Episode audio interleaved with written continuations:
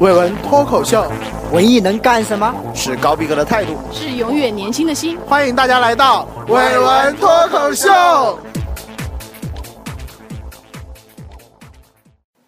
大家好，我是大飞。大家好，我是球球。大家好，我是梦莹。大家好，我是小陈。大家好，我是林培元。大家好，我是波波。呃，这一期呢，我们请来了就是呃作家林培元，跟我们一起聊一下他的创作之路吧。这一期我们聊的主题就是男神作家养成 记。林培元呢是一个就是算是一个八零后的作家对吧？然后对，对其实我我看起来样子像九零后 啊，我才是正宗九零后呢。 然后出了从零九年开始出版了好几部作品的陆续，对，嗯有四个长篇小是啊说，吧然后去年一三年的时候出了一个短篇小说集。对，是第三条河岸对吧？啊第对对三第三对条第三条河河岸岸。对你个人是对你的哪一部作品感觉到是比较满意？或者呃，其实我是一个比较喜新厌旧 的我的人，永远是最嗯新的一部作品， 对吧啊，？对对，最满意。不过以前有人还我记得是谁问过那个海明威说你最满意的作品是哪一部？他回答说下一部。我也下一部啊。我我这个格调没那么高，所以我就说是这一部，嗯就是那个短篇小说集，然后第三条河岸。可能在大家心目中觉得好像就是作家还出了书，对然后就会又会有很多不一样的地其实方，。其实对我他跟我跟培元哥第一次喝酒之前也这么想的，然后当我们都喝的差不多了， 所以他其是这实样子的对，所以他其实就是我们身边的一个人。嗯对，是我就看到一些网上一些宣传嘛，宣传裴元哥好像是严肃作家， 而且我觉得我是和青春作家是有区别的哈。会这样自己定位吗？对嗯，其实这个东西。标签的这个东西不是我自己嗯标上去的，就可能我一开始写的一个小说，包括因为我是零七年跟零八年两年参加那个新概念作文大赛嘛，就是我我我入选那个 决赛的那些作品，都是稍微带一点带有一些那个写，新比概如说念写色彩乡呃家族或者是有点乡土那种色彩的一个、一个作品，所以可能你一开始面对读者的时候是这样一种文字的姿态。啊、所以就有些人就会把你跟那个一些所谓写校园啊、青春啊、爱情啊这些这些题材被它把把它给划分开来，嗯啊、所以就有了这样的一个一个严肃所谓严肃文学作家这么一个标签。一开始但就是不是写青春校园的，对对对，都到我对嗯现在我写的也不是这一类题材，因为我看过，就是你前两篇《打马尔过的时光》和《嗯我的石头祖父》，其实嗯，之前我也有看过新概念那些，但是就感觉你的风格或者说你叙事的那些主题跟那些还是嗯蛮有距离的。就不光是讲一下少年啊、青春啊一些宣泄的情绪那种了，对，所以我觉得这个东西的话，跟一个人最开始你写作的时候，就打个比方，就像你一个小孩吃谁的奶，然后可能长成就是 就是怎么样，就是可 能因为我我一上上周不是那个。就刚好是一个星期前嘛，那个马克思去世，嗯其实对我震撼最大的就是他的一个离世。就我知道他迟早会走，但是没想到突然间就是蹦出来这么一个消息说，马克思在墨西哥的一个、一个医院，然后就这样去世了。因为我一开始写作的时候，我零呃我读初初一还初二的时候，那时候我还不知道马克思是谁，也不知道《百年孤独》这部作品有多么伟大或者怎么样。但是就有一天刚好就在我一个邻居家里看到这本书，然后这本书怎么来的呢？是我邻居。就我同学，我那个那个邻居是我同学，他哥哥呢是在我们那边一个小学当老师，然后这本书呢是从他们小学的图书馆里面拿出来的，最后那本书就被我占为己己己有了，现在还在我家里面那个那个是书书是柜那个上面黄，色封面的吗？是那个呃有点银银灰色封面的，哦很小开本硬的，纸是那个小三十二开的因那为种那个时代的所有的这个作对，品那都是那盗个版 书才那个书才一一块多钱还是两块多钱，我我我不太记得。但是就是说一开始接触这个文学作品，然后读马尔克斯，到后面啊读更多的一些卡夫卡、啊、或者是余华、苏童他们这一。这一代人就是说，等于说你有这么一个脉络是接嗯上去的，所以你写的作品，包括当然这个是从阅读方面来来归来归类，嗯但有另外一个原因是我生活的一个环境，嗯，包括我是一个潮汕人，然后其实方方面面的东西决定了我会写这样的一个作品出来。你也是在乡村生活中长大是吧？呃，对，其实我那个地方也不能说完全的乡村，它算一个乡城镇镇，深圳嗯乡乡镇，嗯啊乡镇还还不是城镇，它是乡镇，嗯，比城镇再低一级低嗯一级。 现在大家都对你来对你就是有一个什么样的评价，或者是定位你的一些读者？嗯，其实可能是因为我这个呃签约作者的一个关系，然后他可能面向的一个读者相对年龄还是比较的低一点，低一点就是高说中生初中生、高中高中生、生大学生这样。但是我也发现有一些呃三四十岁啊，或者是五六十，甚至有一次我在呃我就是去年的十二月份。对，去年冬至那一天晚上，我是去回到那个深大那边附近有个叫荒野书店的一个、一个很有格调的一个书店，然后在那边做了一个读者分享会。然后当当时呢，那个分享会过呃结束之后，有一个就是一个女孩子，她跟我讲，她说她是带她朋友过来找我要签名。那我我就以为是她朋友要看我的书，后来她跟我讲，她说不是，是那个她朋友的奶奶还是外婆，八十、今年八十三了。嗯，然后他说他现在眼睛不好，他看小说都是要拿放大镜这样看的。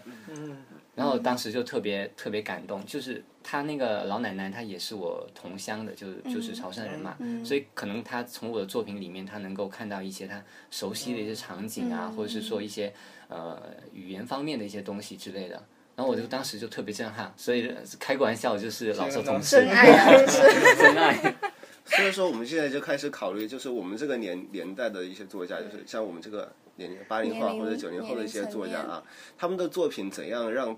更多就是大众，就是啊更多的人去读，而不是限于一些特定的群体，对不对？对这跟作者本身的那个资源有关系，我觉得跟他啊开始写作的时候，他就通过涉什及么的那渠道些出主来题啊，他所积累的材料出来。因为我觉得你感觉就是你你在那个你的家乡生活的那个经历，就是对你的影响应该蛮大的。我嗯对感对，觉影他响他蛮应大该的。就是从某些主方要面，的素我觉材得来对，我源觉得他那个主对题就会出来跟别人不一样。对，我我觉得还是和媒体的宣传有关系。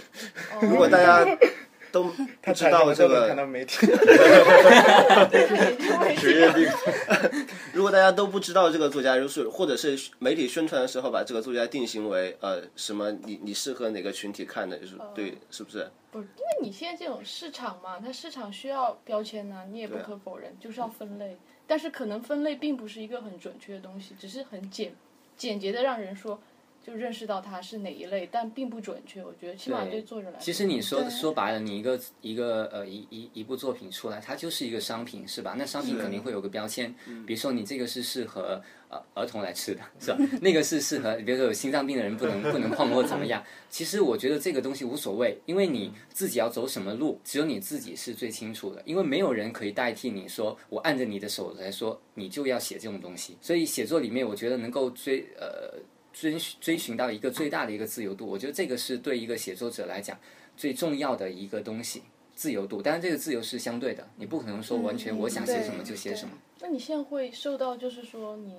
面向的这个市场，就或者之前作品给你定义的这个影响吗？就是写的时候会。呃，其实如果放在五六年前，就是刚刚开始写小说，然后有小说发表之后，那段时间你是处在一个像一个塑形的一个阶段嘛，你就不知嗯道自己到底会走什么路。还然需要后摸索。对，所以我以前会经常遇到一个比较尴尬的问题，别人就问你，哎，你你写什么小说的啊？是不是写校园爱情？ 然后我就会我就可是很我都尴没有尬。看到我那们种第一眼啊看。到裴勇哥这个人，也觉得他是写写青春校园的，是吧啊，对，然后然后以前我很尴尬嘛，我就会我就会那旁边冒冷汗，之后我在想我要怎么回答呢？然后等到我这个小说集就第三条河岸出来之后，别人问的时候，我就终于可以理直气壮的说，嗯，我写潮汕小说。但当然，我觉得这个东西也不可以刻意的去强调，只是说别人问的时候，我就说我写的是这么一类题材。嗯，好，那你喜欢你就去看，你不喜欢那你不看，我也强迫不了你。等于说你是在慢慢一个摸索的过程当中，你找到自己最最适合你走的那条路。嗯，你现在找到了是吧？再再再还再开在寻始吧，再开始慢慢的起步，然后加 速。你写作的时候有什么习惯吗？不是，我很想知道，因为老师说什么，比如说浙江甚至说他要跑步嘛，跑步对，我那种最近看了一篇文章，就是讲就村觉得上春树的嘛做家务的，然后凌晨四点钟起床，然后跑一会儿马拉松，然后有人说，有点有人相说似有，点有人就说，那村上春树每天生活这么规律，他当一个作家最初的意义何在？就别人以为说当一个作家就应该每天就是像那个那个叫那个不考斯不考斯基一样嘛，就是喝酒啊、抽烟啊，然后纵欲啊，然后就是生活很很很 很没有，不是迷乱，就是生活作息特别不规律。但是我觉得其实应该相反，你有反正根据个人的一个一个还是生个活作人息生习活惯，习对惯，。就我我的一个习惯是，你要保持一个好的一个作息习惯。当然我，我有一个坏习惯，就是我晚上经常睡不着，就我经常很难入眠，而且很浅眠。嗯。然后刚刚、刚刚要过来录节目之前，我还爬上床去去午休了大概三十分钟。嗯。就是其实你说到一个习惯，首先我我我不喝酒，我不抽烟，当然偶尔嗯偶尔会喝一下酒。 然后我写作的时候，我习惯的是听歌，我一哦般不听那些有歌词的，比如说唱出来那种，我就喜欢听一哦些后摇、嗯后摇或者是一些纯音乐之类的。对，但是有时候你可能听着听着，你完全不知道那个耳机里面是什么东西，有有也有可能是你塞着耳机，但是里面没声音，嗯但是你又一直在那边写。我觉得看个人的一个，呃，每个每个人写作的一个习惯不一样其。实蛮正常的。我觉正得常我觉真的得很歌词正会常打乱我的思路，就是对如果他有唱出来的话，对我，也就觉其实我的一个生活特生活很正常，我就是一个很能给带人别人带来正能量的一个少年。哎，波波，你经常你应该经常和培元哥喝酒吧？真的是真的是偶尔，真的是偶尔。偶尔啊，偶尔在你偶尔和培元哥喝酒的时候，一般培元哥都会和你聊些什么呀？呃，好像我们都分几几个场嘛。第一场是喝， 上班抽抽。对对，第一场说 说真是我们两个真真的，我们俩第一次喝酒，好像就就光是聊文学都聊了两个小时的，差不嗯多，。对，对，就就是就是好像我读研，不要说读研，就就本科之后好像很少有人就是光是聊聊文学，能聊两个小时。然后通常聊完文学就就会聊一下呃什么都是。什么呃，社会人生都会聊吧，然后最后一个我懂环，的最后一个环节就聊嘛，聊那个那个身边的一些发生在比较八卦。八卦，对对对，八卦呃，对对对对对，差不多吧，可以这么理解。呃，反正反正就是呃，都都聊吧，反正不同层面的都都聊，反正对。我很好奇培元哥是怎么说八卦的。呃，说起八卦来也挺学术的，因为我觉得，最后把它纳入到理论问题来分析吗？还好啊，好像我觉还得之前因为有跟培元师兄一起吃饭啊，那些就是大家都正常的大学生嘛，就平时那些生活都差不多。不正常的一面都展现在小说里面。 那你你最早是怎么接触到这个写作，或者发现自己有这个写作方面的这种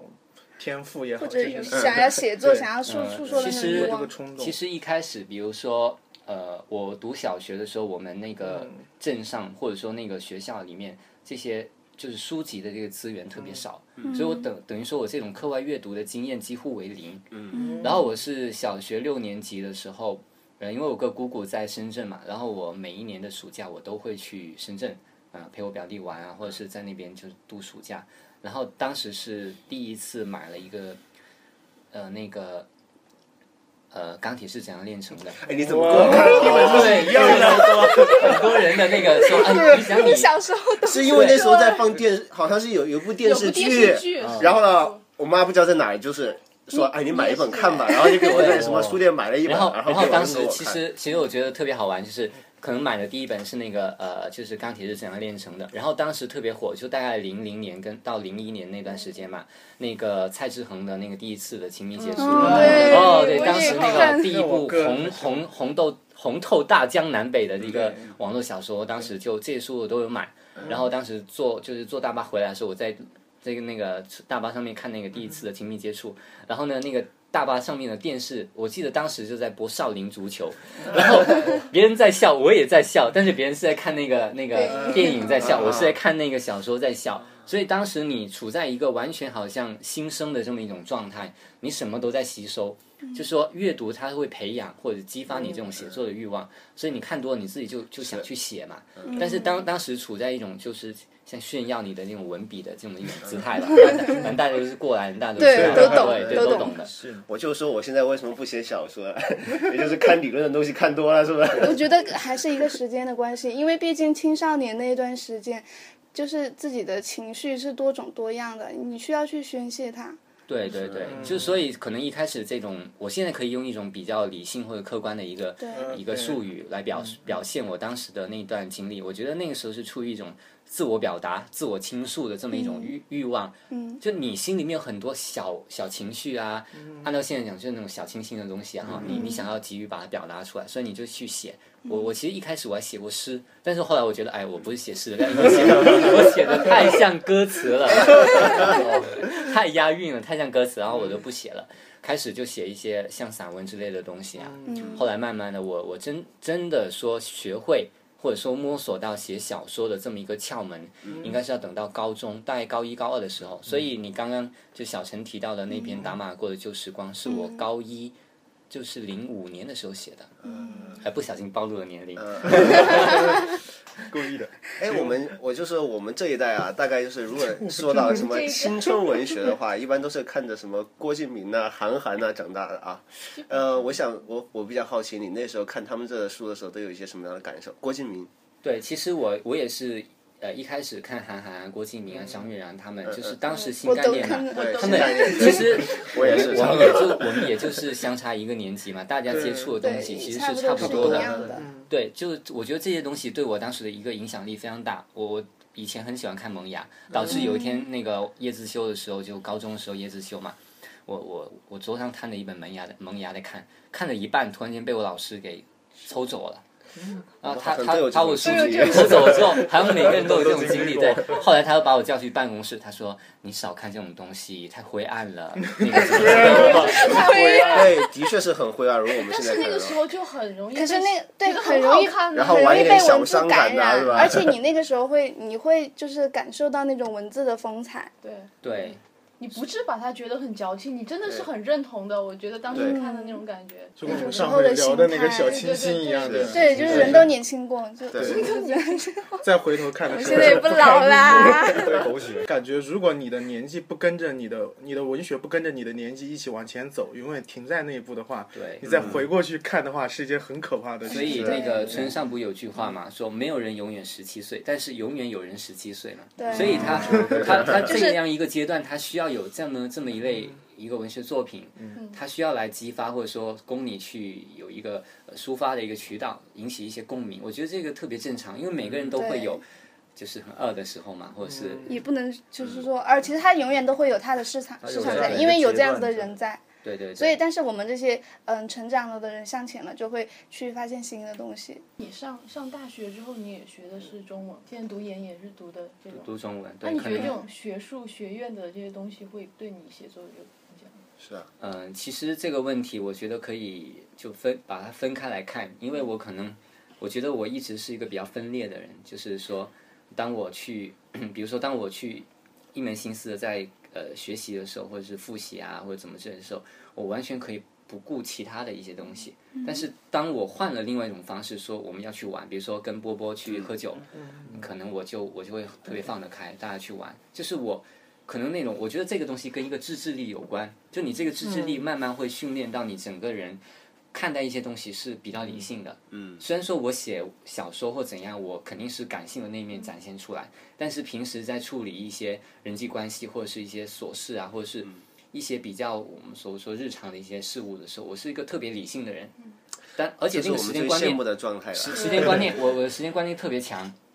就我跟别人约好这个时间点，我大概就会在那个时间点出现。然后别人迟到一点，我会特别焦虑，就我很我很容易焦虑。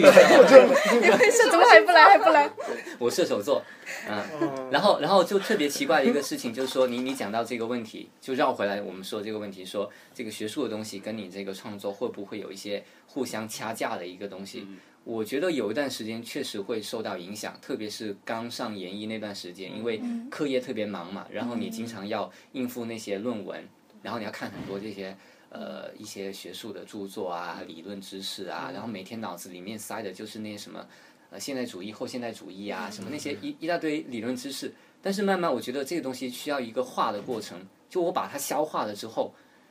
我可以想用我就把它拿出来用，我跟别人谈论一个问题，我就可以拿出来用。我觉得这个并不会对你的写作造成一种阻阻碍。因为这个是在建构你整个人的一个，我觉得是建构你的知识架构的这么一个过程。当然，你写作你你需要这种知识架构，另外一个更需要是你对生活的这种敏感度。就像那个我我比较喜欢的一美国作家那个苏珊桑塔格，他说了一句话，就是说要有必须有这种新感受力，就是你不要被过多这种所谓理论知识给腐蚀掉你那种敏感性。读研之后就基本上很少读文学作品，就就一因天为都在我读们这个专业，我们这个专业基本上都很对很少这读个文专业学的作问品题。。但是专业其问实题我我也挺喜欢看一些理论的东西，而且我平时我也会，我就觉得这两个东西你需要达到一个平衡。嗯，包括我我这段时间在看那个，就是阿莫斯奥兹的那个《爱与黑暗的故事》嘛，他的一个算是自传性的一个故事，就是看那些，我觉得有时候你就需要转换一下你的一个思维，嗯，你要保持你那种对文字的敏感度，它不要被削弱。嗯，当然更更能够保持这种敏感度，我觉得是在写作的一个过程当中。如果哪一天我发现我怎么写那个句子都不对，我就特别沮丧。啊，就好就他就从一个侧面证明了你对文字的那个敏感度在减弱嘛。敏感度就是一种文学表达的敏感度，是不是？呃，可以这么说，或者说你对一些字词，或者说你的一种美学上的一种感受力吧。如果说你因为比如说我们说什么呃，拳不离手，曲不离离离口，是是是这么说没错吧？对，这样说， 然后就是，如果你太久没写的话，你会发现自己好像连开个小说的这个头都开不好。但是如果你有坚持这么一种自我训练或怎么样的话，你会发现你怎么写好像怎么都挺顺的。嗯，对，所以你我觉得这个比较顺的这个东西，可能就跟这个文字的敏感度有关。你有没有出现过在写小说的时候，突然出现一些学术用语出来冒出来那种？哦，有有有有出现过，有有出现过。但是我觉得这个东西要很谨慎的去看看待它。就比如说，我前阵子应该是两三个月前，我写了一篇小说叫《飞刀表演者》，嗯就就讲一个艺术家跟一个就是误杀了人，然后逃亡了这么一个人，他们之间发生的一个故事。我我这篇我给嗯嗯，我看波波看过嘛。然后里面呢有一段就是那个艺术家在阐述他自己的一些艺术理念的时候，嗯我就让他用一种很学术化的语言去表表表达出来。后来有些人说觉得这个很不错，但有些人就觉得不好，因为觉得不好的人，他们觉得说你这个这样处理没有经过一种艺术化或者是小说化的一个处理，所以我觉得偶尔走走一下弯路也没关系嘛，掉个坑再爬起来就行了。 他其实还是符合他人物性格、人物人物的那个属他的性人的物啊。是艺术家，他就对啊应该是对，按照但是你看，大部分的一些普通的一个读者，当然我这个普通没有贬义的意思，一一般的一个读者，他没有接受过这种学术的或者学院派的这种规训，嗯他很难去理解你那些可能看起来比较深奥的一个一个嗯他词，很难走进那很个难走语进境。去那个语境里面去。对，所以我我其实自己在写的时候，我觉得呃，我自己也要警示自己，你不要去陷入到这么一种一种一个陷阱里面吧。嗯，当然它可能不是陷阱，它可能像你比如说像博赫斯的一些小说或怎么样，它里面出现特别一些玄奥的一些字词，但是它整体的一个氛围它是对的，所以它我们就觉得不，我们不会觉得它读起来很不靠谱或是很格格不入。博尔赫兹那个深奥，更多是意象上的深奥，对对对他倒不是说用词对上的用词对对对用词上的东西。我们有时候说到一个一个创作者呀，他要学会，他要体验生活才能写出东西来，哎是不是？体 验人 生，对，就比如说刚才你说到的那个艺术家，你有真正的和这种人接触过吗？才写出这种作品吗？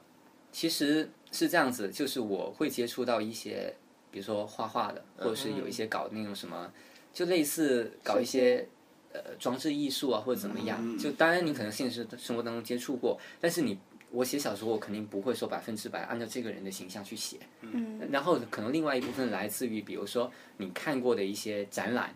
嗯，有一些展览，可能它会有某个东西触触触动到你，所以你在写的时候，你会把这个，比如说我这个《飞刀表演者》里面写到一个装置，一个装置是一个一个巨型的一个门神，然后是让这个飞刀表演者拿一个刀去，就从一个大概两三米外的一个距离去去呃飞中这个门神，然后飞中这个门神之后是触动里面的一个开关，触动这个开关之后呢，这个门神他的眼睛会留下那种红色的油漆，代表一种就是流血嘛。其实我里面隐喻的一个东西就是说，因为这个门神我是呃挪用一些粤西里面的。因为粤西那边有个风俗，就是他们春节的时候会贴那个门神嘛，我就是对，很多地方对，波波就乐器的。然后里面这些艺术家，他就是有感于说这种现代化、城市化的发展，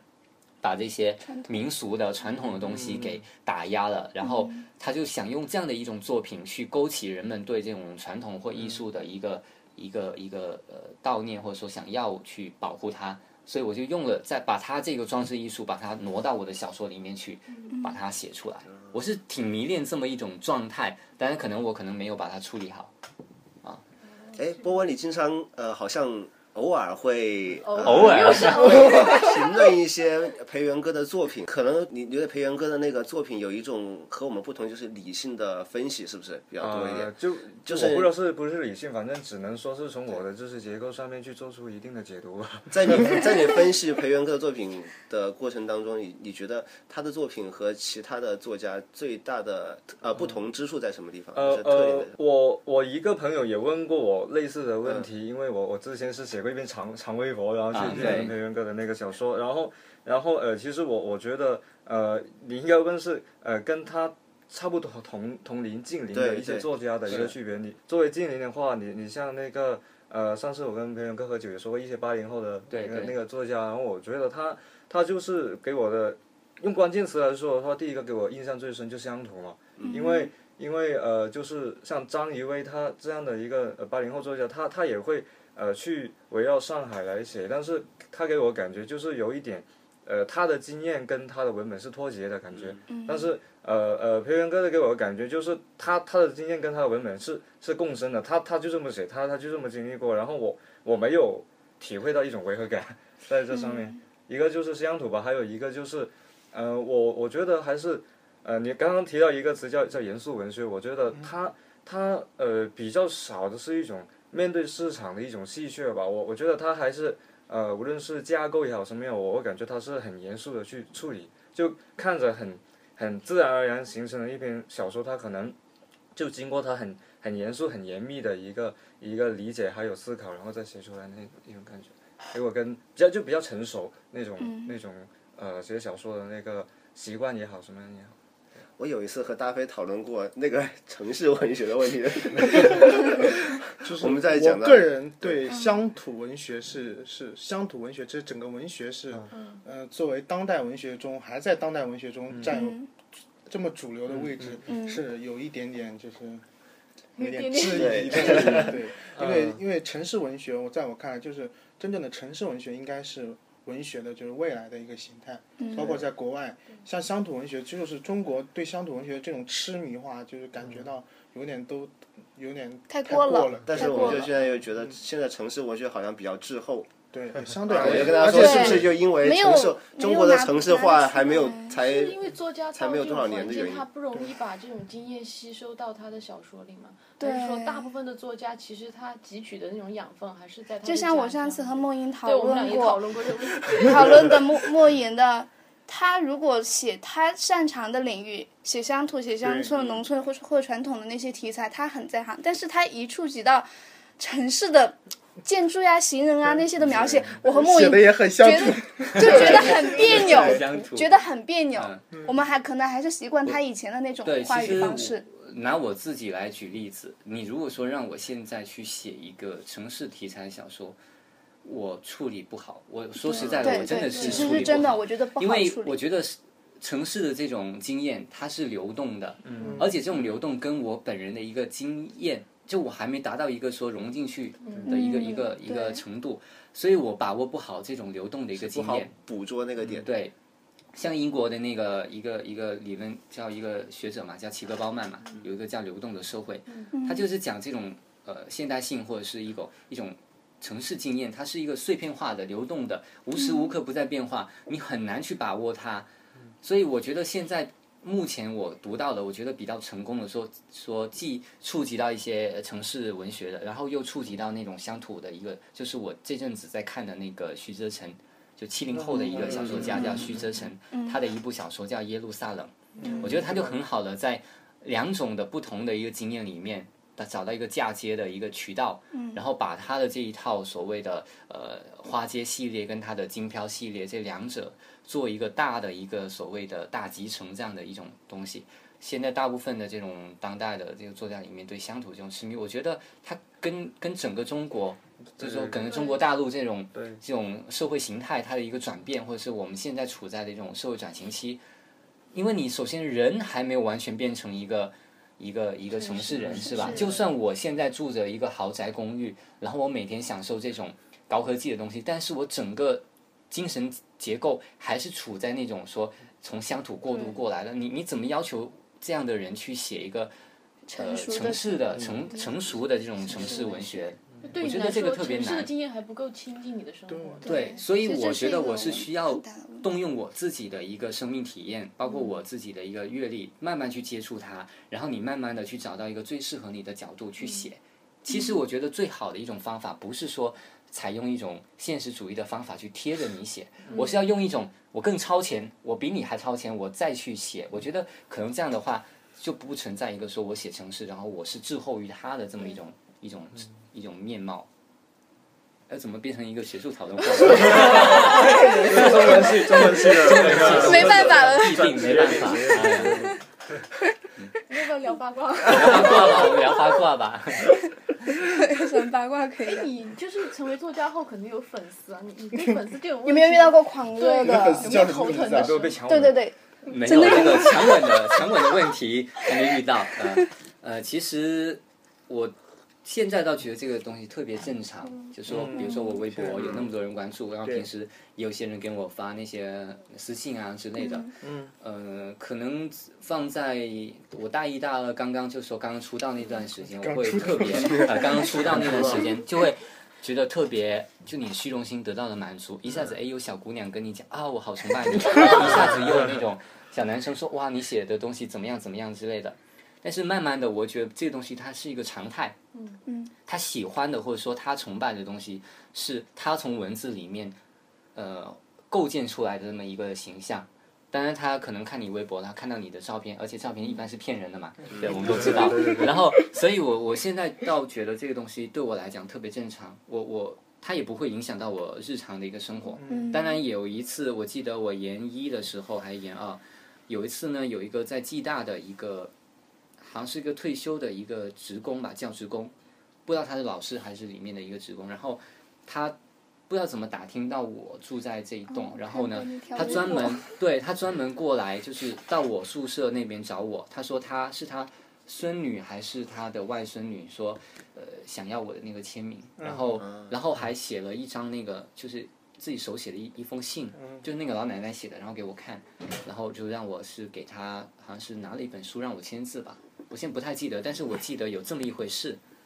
所以当时那种感觉，就我就觉得挺复杂，我很难去怎么去表述出来。可能目前的状态是你先就这些东西先默默吸收，但是可能就是理性的思考啊那些，就要再根据年龄再慢慢 来。对对对，你没有觉得有这么多粉丝是一些很恐慌的事情 吗？啊，有有时候会觉得，有时候会觉得，就是说，可能有些人他比较关心你的私私生活啊活对，你会不会女朋友觉得自己是被谁挖啊开啊之类的那种？呃，这个倒还好，其实我还算是比较懂得保护自己的人，嗯而且我也没有什么八卦可以爆啊。比较正常。 哎， 就是你最开始就是出了一部小说，比如说获得认可之后，你后面写这种压力，你说你也很有焦虑感，就会不会给自己的压力会比较大？其实会有这方面的一个压力，但是其实我以前写的那个四部长篇小说，我每一部都把它当做一种训练。嗯，当然这么讲可能有点自私，但是我真的是把它当做一种训练，就训练你，比如说叙事方法，或者说你呃关于一些描写描写人物的一些手法，或者说整个小说的这种结构方面的尝试。我都是把它当做一个，因为我觉得现在自己年纪还年龄还轻，你真正说拿出拿得出手的所谓代表作或者怎么样，还没到那个阶段，所以我觉得如果有机会，呃，我能够写写东西出来，然后有读者看，我就利用这样的一种机会去把我想要尝试的东西，把在这个作品里面去把它表现出来。对，我再八卦一下。 我想问一个问题，就是你你家里人看过你的书吗？我也想问，是吧 家家族 的那些态度厉害，你啊，爸妈知道吗？太有妈默会契知了。道吗？ 呃，我我爸妈肯定知道我在写小说，然后呃，其实我我妈妈真正去看过我写的东西的话，就应该是看过一两篇，就是我那篇打码过的旧时光，就有一有一次我那个我高中时候住校嘛，然后每周末才回家。然后呢，有一次就是我周末回来之后，我妈就跟我讲，家里就只有我跟我妈。我妈说那天你不在那个家里，然后呢，我就因为当时新概念它有结集成一本那个作品集嘛，第一篇刚好就是我的。我妈妈就说她在家里面闲着没事就翻开来看，结果一看那个五六千字的小说，她看完之后就坐在那里就哭的泪流满面，这样。嗯哇，他当时跟我讲，我就特别震撼，就我没想到说自己最亲近的人去看你的作品有这么样的一种感触。但后来我因为基于种种的一个原因，我不会再把自己的一个生活或者是自己的一个家族的一些东西，把它呃写进小说里面去，因为我觉得其实这个东西是最你最宝贵的那一部分，嗯最宝贵的你要把它放在最后面。嗯，等可能等到我四五十岁或怎么样，才能把它写出来。写回忆录的是时候，不是，一般一般不要说写回 写好像是写回忆录的时候，就证明这个这个作家已经不行了，他已经他已经写不了其他东西，他只能写回忆录了。 嗯、对，所以其实包括我我姐姐、我妹妹她们，其实后来也没有怎么去看我写的东西了。嗯、可能自己大家平时都忙于自己的一些事情，而且他们也相信我不会去写一些。就是伤害到伤天害理的东西 是天太太也但 是也出版不了。哎，听说你考上博士了？还没考上，就是要复试嘛。哦呃，反正现在 的暨大比较透明嘛，所有东西都能看到。 我看到你好像是你们目前初试是第一名，对吧？啊，对你还是考你的导师吗？对，还考过导师。你就确定以后的走的学术道路？哎，就是一条道走到黑了，只能这样子。研研研科是这样吗？他是在人大教书还是怎么样？呃，我觉得应该是那种挂哦算是挂哦的那种，他他主要是呃，就是参呃那个到军队里面，然后提干了，然后呢之后再再转到这一条道路上面走。哎对，我他上前段时间看个新闻，就是说复旦嘛，那个王安忆他们要办那个作家，对 哦是他们那个已经办了好几几年年了已经四五年对对就对好了。像也好几也年也有人就会争议说，好像学院这种东西是不是能够培养作家，还是怎么样？嗯两个人录不完，好不好对不说，好各说种不好说因为作家的来路各种都有，学院的也有，然后对自己 天才式的像那种也格格菲还有。挺随缘的，给我感觉。对 是你老师同学是是呃，对，傅云老师， 是傅云老师， 就是你像王安忆他写的，他不是在那个复旦讲座的时候，也是上课，然后集结成了一个就是十二堂课吧，还是类似于小说就家的是十二堂课，对对，就是像这样的。如果是一个小说家，他本身是一个搞写作的人，他写出来的这种文章的时候，你就会发现跟我们是一做般不会不做这种专业出来做出来的东西很不一样。他很多时候他就是不是更有阅读性一些？呃也有，那个但月是很多时候他自己的感悟式的东感悟西特式别的东多，西然后啊，他自己的那种敏感的那个东西特别多，然后他又把它讲得很很神乎，很玄的那用种用他的文笔把它讲得很玄乎，就让你感觉是这样吧，也不是这样，不是这样吧， 哎，讲的也很有道理。就是我很想知道，就是你在做学，就是像这样的文章的时候，小说家的那一面会会出来，我我我不轻易去评论文章，说评论某个作家。像上次我写了一个，就是在新浪新浪那个读书新浪读书，我在那边开了一个专栏嘛，然后发了第一篇那个书评是写就是葡萄牙葡萄牙的那个诺贝尔文学奖获得者萨拉玛戈他的一个一部作品叫《双生》，双生。然后我当时看完之后，我特别激动。我我看完的时候，当天我就写了一个三四千字的这么一个呃书评的东西。但是我觉得我在写的时候，它触动我的是这种情感，就你刚刚讲的敏感性的东西。但是我在写的时候，我会有我，比如说我经过这种研究生的这种学术训练之后，另一面的一些理性的东西，包括一些术语啊或者怎么之类的。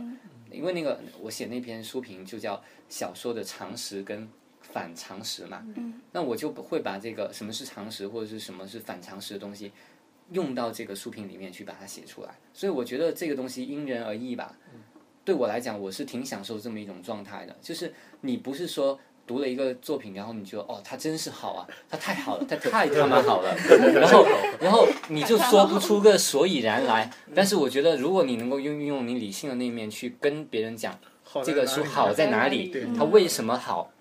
我觉得这个对我来讲是挺有莫大的一个成就感的。所以你在控制力上，我觉得还是做的很好，就是你的理性啊、感性的这种这种平对衡。所以我我觉得这也是我每天坚持阅读的一个原因。就我刚刚来的时候，我在跟小陈讲，我说我现在那个宿舍已经书满为患了，就是那个书桌已经放了放了三三摞那个书，这样然后 效仿经复常旦都那要把个书拿回家了。对，经常要把书寄 回家，所以我觉得阅读对我来讲已经跟吃喝拉撒一样，变成每天一个必必须的一个需要吸收的那种。对，需要吸收，而且嗯现在你看手手机很方便，微信我经常微信会加一些公共账号嘛，他们对会推看送一些好的一个作品，对就你可能上洗手间的时候看一下，做公司的时候看一下，嗯就是我觉得这样的这么一种一种高强度或者说变成一种常规化的阅读，它会慢慢的去让我就是说保持刚刚讲的这种敏感性。嗯就是我不要让我的时间荒废掉，也不要让我的这种阅读习惯被卡断。他看书好多，就是每天都在看，让我觉得好惊讶。但是我看哎哪有这么多时间呢？对不平均对？一天一本吗？还是没有没有没有平平均一天一等一本，比如说一个一个五百多页的一个小说，我可能要花大概两个多星期我才能看完，嗯因为我就是可能你的颈椎、腰椎那些不是特别好，所以你坐了大概你坐在那边看两个钟头，你会特别累了。嗯所以我一般是分时间段，可能上午看一下，下午看一下，或者晚上怎么样的一个时间把它分散开来看。就有的人他写小说什么的，就喜欢在夜里啊，或者 是夜深人静的对时夜深 候，人夜黑的时夜候空高 你是住在宿舍 吗？我在宿舍啊，住在宿舍嗯你，就在宿舍写吗？对，在宿舍写。你有没有这样的习惯啊？就是一定要有，所以我有时候觉得挺挺对不黑住白我颠的倒啊，这你种对不们住舍友我还的健你还身挺理解你 的，但是啊，对，晚上比较容易有那种灵感。对，但是其实我觉得这个东西，这种东西的是一个幻觉，就是一种嗯一种错误的一个导向，哦不是说我熬夜熬得越多，我写的东西越好。嗯当然，你可能渐入佳境的时候，你你会不知道那个时间是怎么过的。嗯，所以我现在基本能够调，把那个时间调整到我白天也能写，嗯只要我的精神状态还 OK，我就能写。啊，那我们这期就非常感谢林飞元来给我们讲了一下他怎么成为作家，他怎么创作的，然后好像把每个男神那一面给忽略掉了。男神自己百度百科啊，百百科百度百科有他的照片，好 还好是，看新浪微博 好。新浪微博啊都有。那我们请林培元给大家介绍一下，如果大家想看你的书的话，你会介绍他读哪些，就是可以比较迅速的了解你。呃，还是比较自恋的说一句，就是可以从我最新的那个短篇小说集开开始看起，因为每个写作者他可能最开始写的就是短篇小说，嗯所以短篇小说这么一种形态是我特别喜欢的。然后呢，这个第三条河岸这个短篇集里面，你就可以看到我当时一开始出道的时候参加新概念那两个作品，《打马过旧时光》《我的石头祖父》都有收在里面，然后慢慢的再看其他的一个作品，就会对我的整个风格啊，或是我作品写的一个内容有个大概的一个了解，然后可以感兴趣再去看我其他的一些长篇的作品。嗯包括一四一二年出的那个《南方旅店》啊，或者是在之前的《欢喜城》啊，都可以看。我觉得，大家可以自己去找这些作品来看，如果没有的话，可以在亚马逊各大网店都有销售。好那我们这期就做到这里，大家再见，再再见，拜拜见。